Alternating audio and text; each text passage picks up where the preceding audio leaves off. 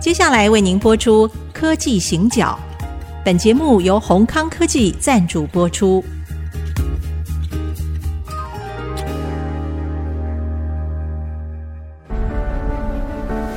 从区域情势、产业变迁到文化体验，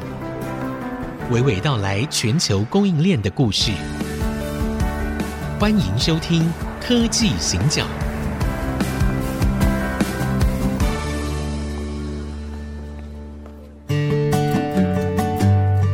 这里是 IC 之音主客广播 FM 九七点五，欢迎收听科技行脚，大家好，我是 Digitime 黄清友。我是人工智慧科技基金会执行长温怡玲。好，我们呢在二月份的时候，哎，感觉就是一个新的开始嘛，就对听说现刚在过完年，呃那个老虎老虎下班了哈，现在换那个兔子来值班了，对对对。好，那那我知道啊，就是刚过完年的时候，社长就有一些大活动啦哈。嗯那但是也有一些可能蛮重要，但是看起来不太大的活动哈，例如说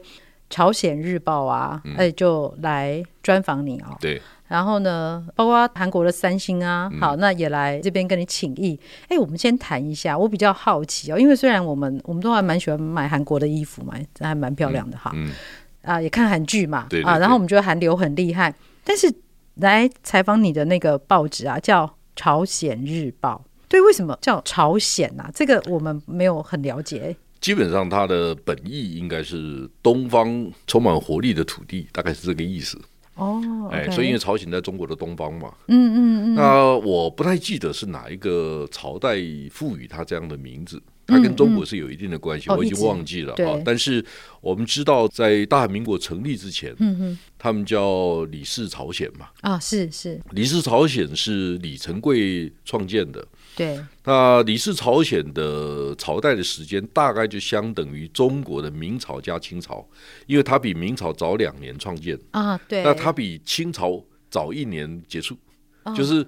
大家还记得明成皇后吧？哎对啊，有对啊不哎对？这部电影、呃这部呃韩连剧续韩剧剧嘛，对不对对，明成皇后的老公是李朝嗯高宗，嗯，高中高宗是嗯一九一零年的时候哈、嗯被日本并吞的那个皇帝，哼哦，所以她是末代皇后。哦，末代跟我们的那个哎，所以它婉容基一样，呃，基本上就是清朝加明朝，嗯，所以嗯李氏嗯朝鲜大概是这个意思，大概是对年代是这对样。对，哎，你有没有兴趣知道一下前面的高丽王朝是什么时代？对，其实我们对于韩国的了解，好像都是从唐朝那个时候有三个国家，新罗、高丽白新济、罗白高对济对高嗯句丽啊，对好像他们就是天上忽然之间飞下来那个感觉。那顶多你如果有看过努尔哈赤，你会知道说哦，在明朝的时候，可能那个努尔哈赤啊，然后跟韩国啊，好，我们这个当众关系，然后还夹杂了一个日本。哎，对，那到底韩国人哪来的、啊？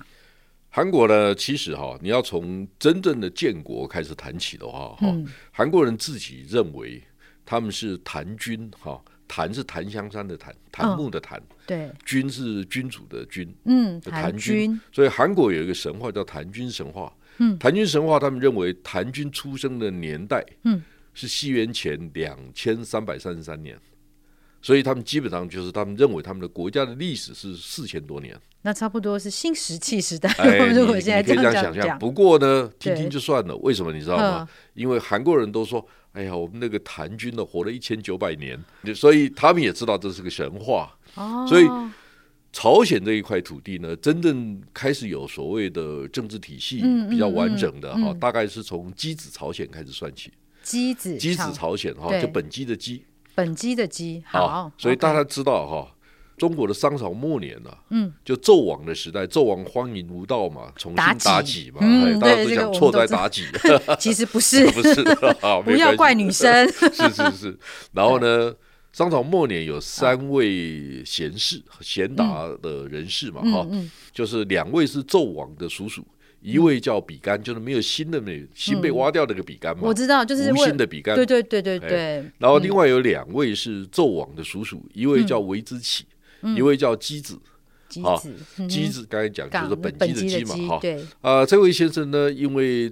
周文王、周武王哈、嗯打败了商朝，取而代之之后，对，他不食周粟，他就不想吃周朝的名周，朝的公家饭，对啊所以对他就决定带了一批人，嗯就到了朝鲜这块土地，朝鲜半岛上面是建立了箕子朝鲜。对，嗯就开始有一个所谓的政治的体系。呃，这个体系其实维持了蛮长一段时间，一直到春秋战国的晚期嗯，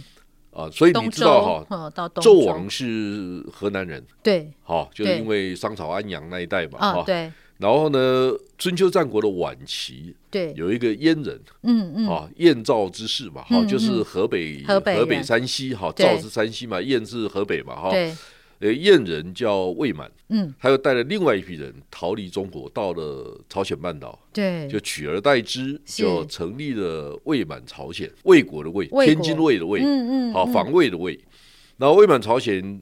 基本上就是河北人建立的啦，所以这样其实这这样样明白说吗也没有错啦哎，我们也可以说，对啦，所以韩国很说很多事情他们发明的， 哎，也可以啦，因为他们不过整因体为因为大家认知不同， 对立场角色不同啦，没有关系啦。因为韩国人每次都说啊，孔子是韩国人，哎，哈对对对对对对，对哦那孔子有一句话：“礼失求诸野”，嗯嗯，所以也是指东夷。啊嗯那当时被称为东夷有三个地方：山东半岛、辽东半岛 and 朝鲜半岛。哦哦，所以他们东夷是同一批的人。嗯嗯嗯，所以如果你有机会，如果你多少懂一点韩国话的话，你要对知道山东人讲糖醋排骨嗯是怎么讲的，你知道吗？怎么讲？他讲糖醋肉，糖醋肉，然后嗯用韩文的发音就是汤苏柚，好那就很像山东的方言，几社乎长一模一样。社长第一次在我们节目秀韩文了，啊对，是这是厉是害了，这 个啊好，那我们就谈到说魏满朝鲜建立对的哈，然后接下来就是在有所谓的高句丽的时代。嗯那高句丽其实是它的原始的建国的人是从中国的东北的吉林省来的，哦，所以它第三个政治体系是来是自中国的吉林省，所以前三个都跟中国有密切的关系。对后来高句丽哈，就是跟隋朝跟唐朝发生很多的战乱嘛，还有一个人叫高侃，你知道吗？不知道他是谁哎，，高侃是高适的爷爷，你知道高适吗？就是那个高侃的孙子，啊， 是讲得好，讲得好。哎，我告诉你，唐朝的中期有两位非常有名的边塞诗人，嗯，高适跟陈升。哦，是、哎，高适的对爷爷就是打朝鲜的大将之一，啊嗯嗯叫王侃。呃高侃，哎，高侃，对对对高，所以侃，呵所以你呵要知道，那为什么嗯隋朝跟唐朝都没有统一朝鲜半岛？一方面呢，朝鲜半岛的地形是比较复杂的，哦。嗯，对，二方面呢，就补给啦、气候啦，很多的是条件呢。那另外，朝鲜半岛运气也不错，他真的做到了能够独立自主，然后能够生存嗯，啊。嗯那第二个就是说，他在不同的政治势力范围，嗯哼，他之间的往来，他有一套的逻辑跟方法，他们是对很灵活，但是相对来讲，我们也讲说，哎，那你到底是亲哪一边的？像我们以前在在念书的时候啊对，我们都知道高句丽王朝之后是高丽王朝嘛，对，高丽王朝是由高句丽的一个大将建立的，嗯，就嗯王建。王建，那嗯王建的系统，他有还有一个，我记得是他的儿子，嗯小儿子。又离开了高丽王朝，去对建立了百济王朝。对，所以所谓韩国的三国时代呢，其实真正的土著嗯，是新罗，哦，那最后是新罗结合了唐朝的力量，打败了高丽跟百跟济。百济，对，然后呢，中国跟日本第一次战争就是为了百济。嗯啊，日本人就派了一批部队协助百济对抗唐朝，对，然后打仗的地方在哪里？打仗的地方在我韩国念书那个学校附近，哦，在是锦江，就是锦绣江对山的对锦对，啊，所以我对那一带的还是蛮熟悉的。哦，好、所以大概它是这样的背景。对，然后呢，呃，高丽王朝的时间大嗯概是等于中国唐朝末年、五代十国、宋辽金那个时代。又是一个战乱的时候，然后呢，嗯我记得我们在念书的时候啊，嗯诶，历史老师都会告诉我们说，哎，韩国的高丽王朝基本上不管宋朝有多困难，都全力支持宋朝。嗯，哎，我听着哇，好感动哦。对，我我我也跟韩国人这样讲，我说哦，你们真的很棒哎，对在在宋朝很弱的时候，你们都还支持宋朝，真的，你们真的他们就是看看我一直笑，哎，好为什么？为什么？因为韩国人说，我我们其实是跟辽跟金也等距离往来，因为我们总是要活下来。对，辽根金在他旁边哎，是啊他其是啊实是啊是比较一近的，开始是辽，后来是金嘛，是金，对，对不对对对，所以小国哈、要在大国当中存活下来、g 嗯 two 怎么活？看辽宋金就知道了， 大家明白吗？是所以小国哈、话不要讲的太大声，好，嗯第二个要灵活，第三个对要专业，要有对前瞻性，要嗯看得更远。对我，我们其实以前都会觉得，好，比如说在之前那个面板的那个事件的时候，我们是就觉得说，哎、你三星力要北亚哦，嘿，你们你们但是这样，我就问你嘛，此一时彼一时，当三星不做面板的时候，那面板跟谁买？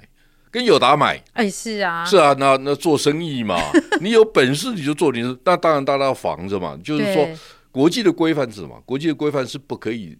密室作业嘛。对，好，那你你犯的错，那也是你的问题。是，那你当初就要想到，我不要跟他谈啊，因为你你就是不可以对做这个事情嘛。是是，好，对我们一面倒的责骂韩国人也不公平。嗯嗯，好，那商场上的行为，嗯，尔虞我诈，很多人都告诉我说韩国人很狡诈。我说，诶，基本上你认为台湾人不狡诈吗？你认为，呃，美国人、日本人跟你做生意很慈悲吗？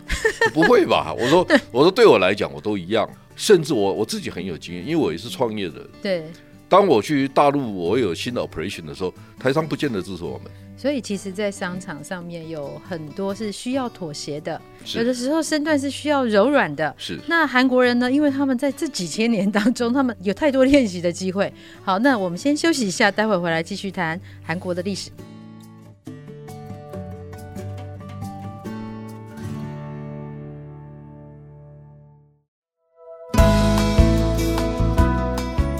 欢迎回到科技行脚，我是温依玲，我是黄清勇。好，我们刚刚在上半段哦谈了那个韩国历史，但是我想要讲一下我小时候那个韩国印象，就是我记得啊，我们很小很小很小的时候，会觉得跟韩国人是兄弟啊，嗯，哎、我们大家都很好哦，是，而且一起反共，嗯，嗯，他们也那好边难得哦。那那边也有共匪，我们这边也有共对对匪，对对，对，我们大家一起反共。但是呢，你只要看了琼斯杯篮球比赛，你就对他们印象很差。嗯因为我有三个哥哥，然后都大我十几岁，嗯然后他们我就很小很小，他们带着我看篮球，然后只要看到韩国队就很生气，然后他们就说搞什么鬼啊，手脚很脏。好，我现在讲的都是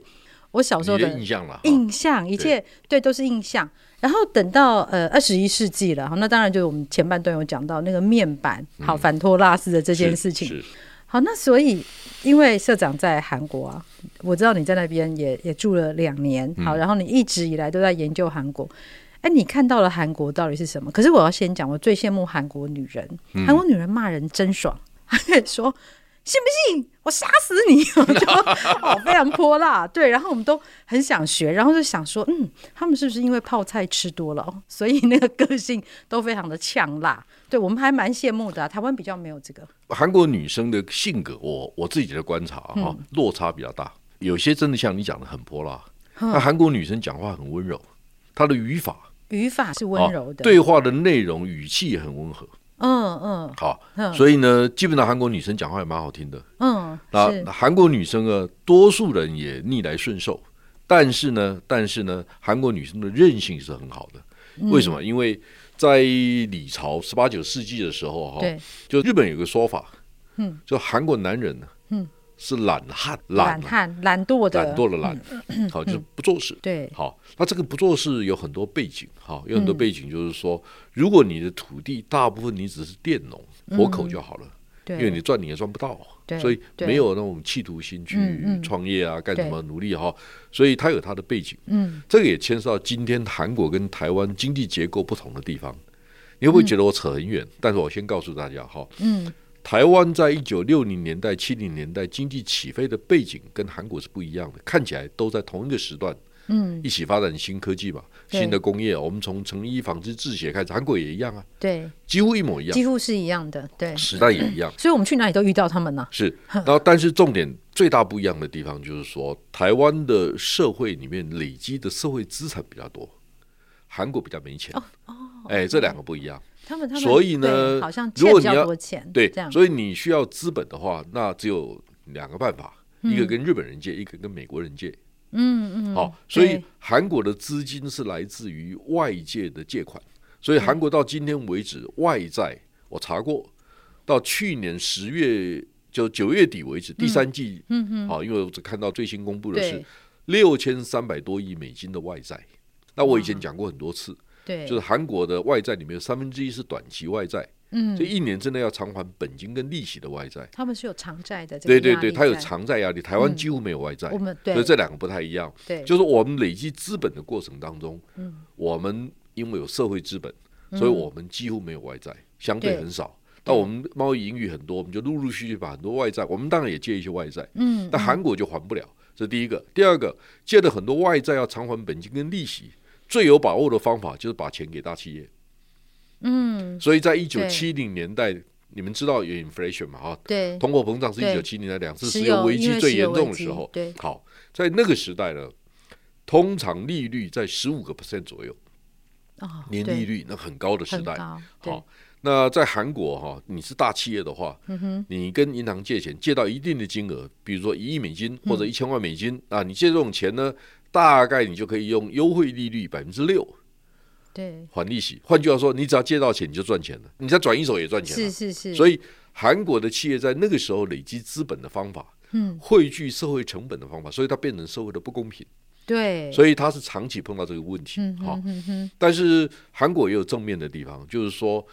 他们的社会管理机制啊，很多，因为你知道到今天为止，韩国还有美军嘛，还有嗯两万对多美军，是那美军大家也许以前我们都不同意说美国人比较了不起吗？哎，但今天看懂了，你会发现说，哎，为什么美军的管理系统是比较好的？